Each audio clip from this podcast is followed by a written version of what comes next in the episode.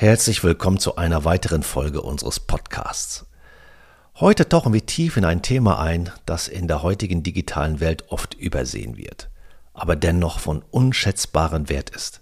Ein analoger Player in einer digitalen Welt. Das Telefon.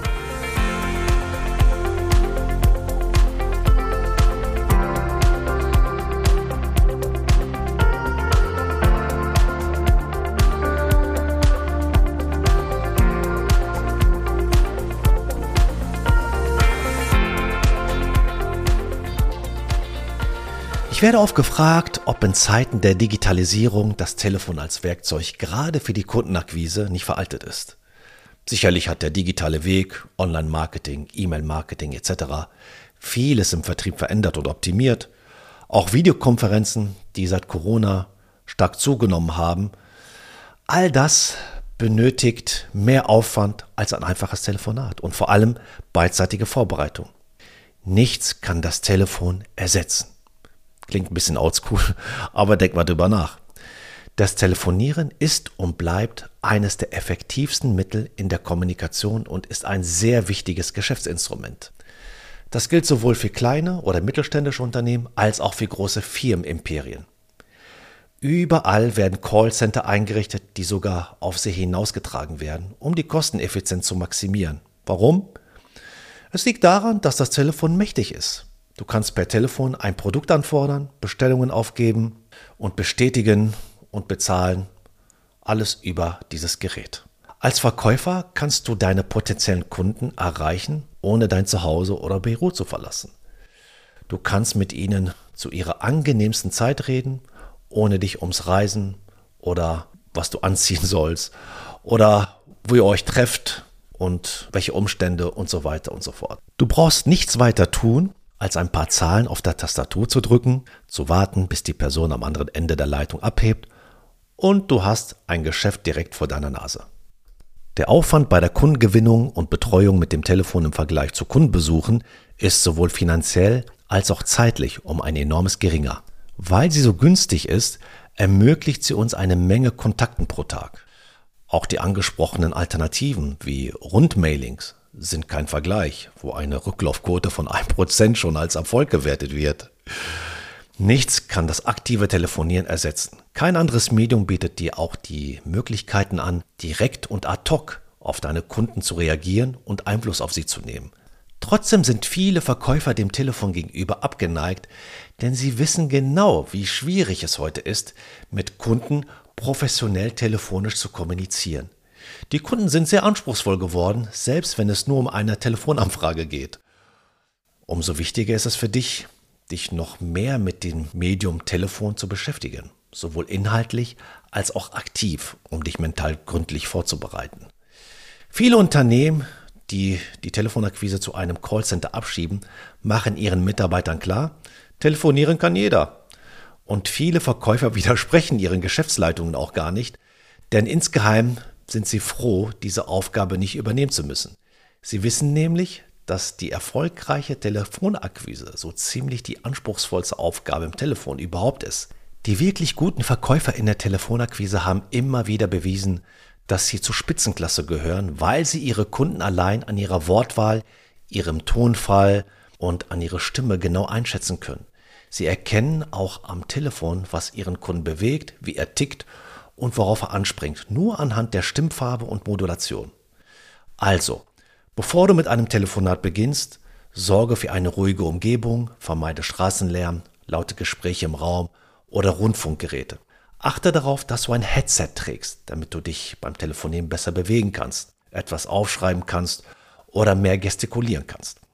Wenn du viel telefonierst, wirst du dankbar dafür sein, dass du den Hörer nicht am Ohr ständig anklemmen musst.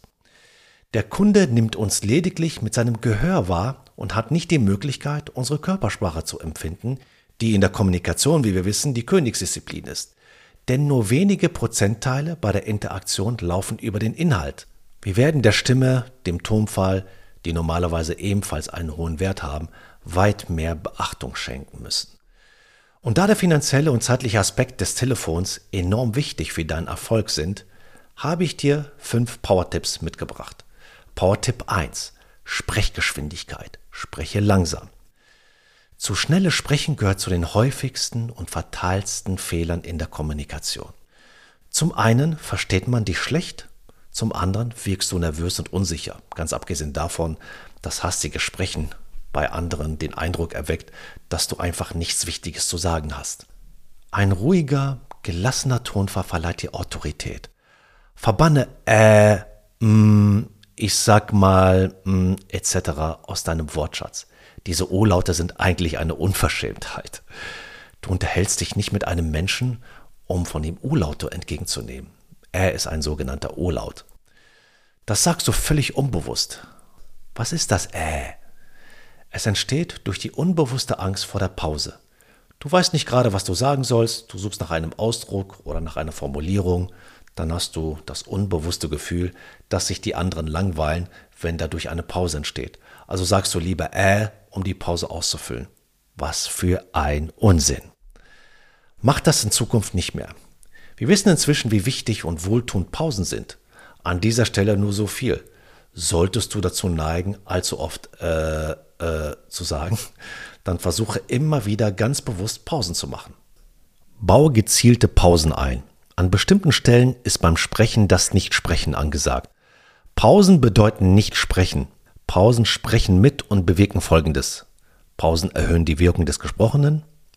Pausen entlasten das Gedächtnis des Kunden. Pausen geben dir Zeit zum Atemholen und Pausen geben dir Zeit zum Nachdenken. Eine Pause vor oder nach einem wichtigen Wort oder wichtigen Satz hebt dieses Wort oder diesen Satz heraus aus den anderen Worten und gibt ihm eine besondere Bedeutung.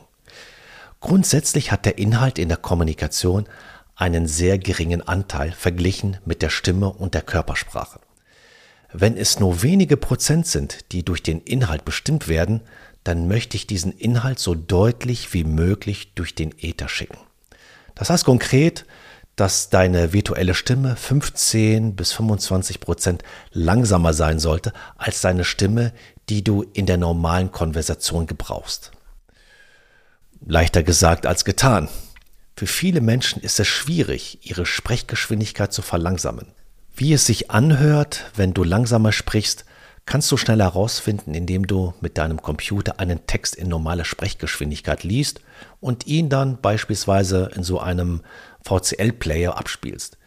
Wenn du Play drückst, kannst du die Geschwindigkeit in weiten Bereichen regeln. 85 Prozent entsprechen einer guten Verlangsamung deiner, deines Sprechtempos, also 15 Prozent weniger als sonst. Vermutlich ergeht es dir wie mir und du wirst verdutzt sein, wie langsam du sprichst. Versuche einfach mal in der optimalen Geschwindigkeit mitzusprechen. Dann bekommst du schnell ein gutes Gefühl für deine richtige Geschwindigkeit beim Telefonieren. Power-Tipp 2. Verständlichkeit. Spreche deutlich. Spreche beim Telefonieren so deutlich wie möglich. Auch das kannst du einfach lernen. Hör erstmal auf, durch die Nase zu sprechen, einen Kloß im Hals zu haben oder zu raunen. Öffne deinen Mund weit wie beim Zahnarzt. Ah. Wenn deine Zähne beim Sprechen zusammenkleben, ist die Welt eben nicht in Ordnung. Und der Kunde wird merken, dass etwas nicht stimmt. Und denk doch dran, alles, was Unsicherheiten suggeriert, wird mit deinem Produkt in Verbindung gebracht. Und in dem Fall wird es schwer für dich sein, am Telefon erfolgreich zu sein, oder? So soll es dir nicht ergehen, wenn du telefonierst. Eine kleine Übung hilft dir, viel deutlicher zu sprechen, indem du einen Weinkorken zwischen deine Zähne nimmst und zwei Seiten aus einem Buch vorliest. Wenn du willst, kannst du das Gelesen auch mit deinem Smartphone aufnehmen.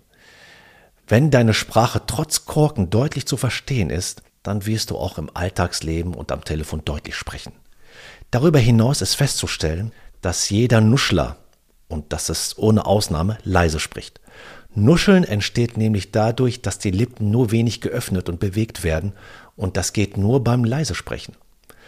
Und äh, so wie du lauter sprichst, sprichst du deutlicher und du dann deinen Mund weiter öffnen kannst und die Lippen mehr bewegen musst.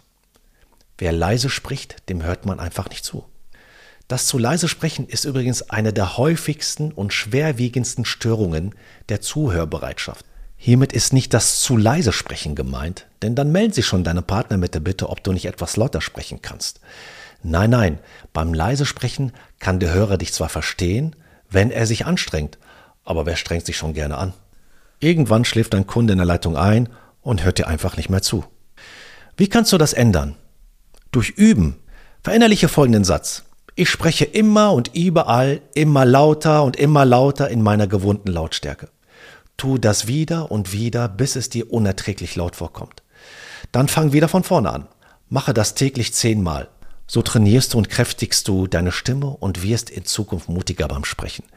Wenn deine Stimme dir zu laut vorkommt, ist es für deine Zuhörer meist laut genug. Im Übrigen, laut sprechen wird von den meisten nicht als so unangenehm empfunden wie zu leise sprechen. Auf jeden Fall wird man besser verstanden. Power-Tipp 3, die Betonung. Spreche freundlich.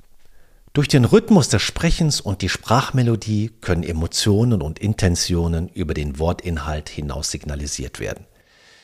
Die menschliche Stimme ist ein Instrument, auf dem du spielen kannst, und solltest du zu den Menschen gehören, die eintönig sprechen, so kannst du dir selbst helfen, indem du deine Stimme belebst.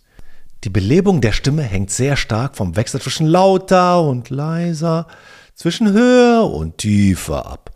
Eine immer gleichbleibende Lautstärke und Tonhöhe klingen monoton. In den meisten Fällen ist das monotone Sprechen auf das leise Sprechen zurückzuführen. Immer wieder dieses leise Sprechen. Denn wer immer leiser spricht, der wechselt weder Lautstärke noch Tonhöhe. Dieses monotone Sprechen kann das Telefongespräch zur Qual werden lassen. Immerhin wird ein beträchtlicher Teil einer Nachricht durch den stimmlichen Ausdruck bestimmt also dadurch, in welchem Ton du am Telefon sprichst. Ist dir vielleicht schon mal aufgefallen, dass du die Langeweile, Genervtheit oder Aggressionen deines Gegenübers am Telefon deutlich wahrnehmen kannst? Das gilt natürlich auch in umgekehrte Richtung. Schlechte Laune überträgt sich, ob du es nun glaubst oder nicht. Dein Gesichtsausdruck vermittelt nicht nur visuell die Inhalte, er bestimmt auch über die Muskelspannung im Gesicht auch deine Tonalität. Es macht also durchaus einen Unterschied, ob du am Telefon ein freundliches Gesicht machst, ob du lächelst oder ob du wütend und missmutig durch die Gegend schaust. Das wird vor allem beim Verhältnis vom Ausdruck zum Gesagten deutlich. Denn es ist unmöglich, mit negativer Körpersprache eine freundliche Stimme zu haben. Die Stimme adaptiert die ausführende Bewegung des Körpers und passt sich entsprechend an. Ein Urprogramm aus der Evolution. Meinen Ratschlag verpacke ich in eine kleine Übung. Ein kleines Beispiel wenn du einmal für ein Projekt kreative Ideen visualisieren willst, sieh einfach nach oben und bewege die Augen hin und her. Das schaltet deinen visuellen Kanal ein. Das kannst du auch für die schnelle Veränderung deiner Stimmung nutzen. Wenn du missmutig bist und deine Stimmung verändern willst, sieh einfach nach oben, bewege die Augen hin und her und sag dir einfach ha ha ha, hi hi hi, beides dreimal. So blöd dieser Vorschlag auch für dich klingen mag, er wirkt wirklich Wunder. Diese kleine Übung kannst du selbstverständlich vor einem wichtigen Telefonat absolvieren und dann durch das Telefonat hindurch aufrechterhalten. Wie sagte Marlon Brando als Don Corleone, schlechte Nachrichten überbringst du am besten mit einem Lächeln. Power-Tipp 4. Redundanz und Nachfrage. Spreche sicher. Es gibt im Verkauf eine wichtige Erkenntnis. Sie lautet in verkürzter und umgangssprachlicher Form, Kommunikation ist das, was angekommen ist. Das bedeutet auch im Umkehrschluss, dass nicht das, was du sagen willst, Kommunikation ist, sondern das, was du rübergebracht hast. Wenn du also wichtige Fakten oder Stimmungen vermitteln willst, solltest du sicherstellen, dass deine Message beim anderen auch angekommen ist. Wie das geht? Super einfach. Frage einfach nach. Immer wieder. Herr Müller, habe ich Sie richtig verstanden? Oder Herr Müller, ich habe rausgehört, dass dieses, jenes, etc. Das ist ein so rückversichernder Fragesatz. Oder Herr Müller, ich fasse nochmals zusammen. X und Y und Z. Aus den eben genannten Relevanzen der Stimme in der Kommunikation solltest du schließen können, dass während des Gesprächs am Telefon viel Informationen verloren gehen. Schon deshalb ist es eine sehr gute Idee, wichtige Punkte des Telefonats häufiger zu wiederholen und dann nachzufragen. Es ist kein Makel, während eines Telefonats öfters zu wiederholen und nachzufragen. Es zeugt von deiner Kenntnis der Unzulänglichkeit der Nachrichtenübermittlung am Telefon.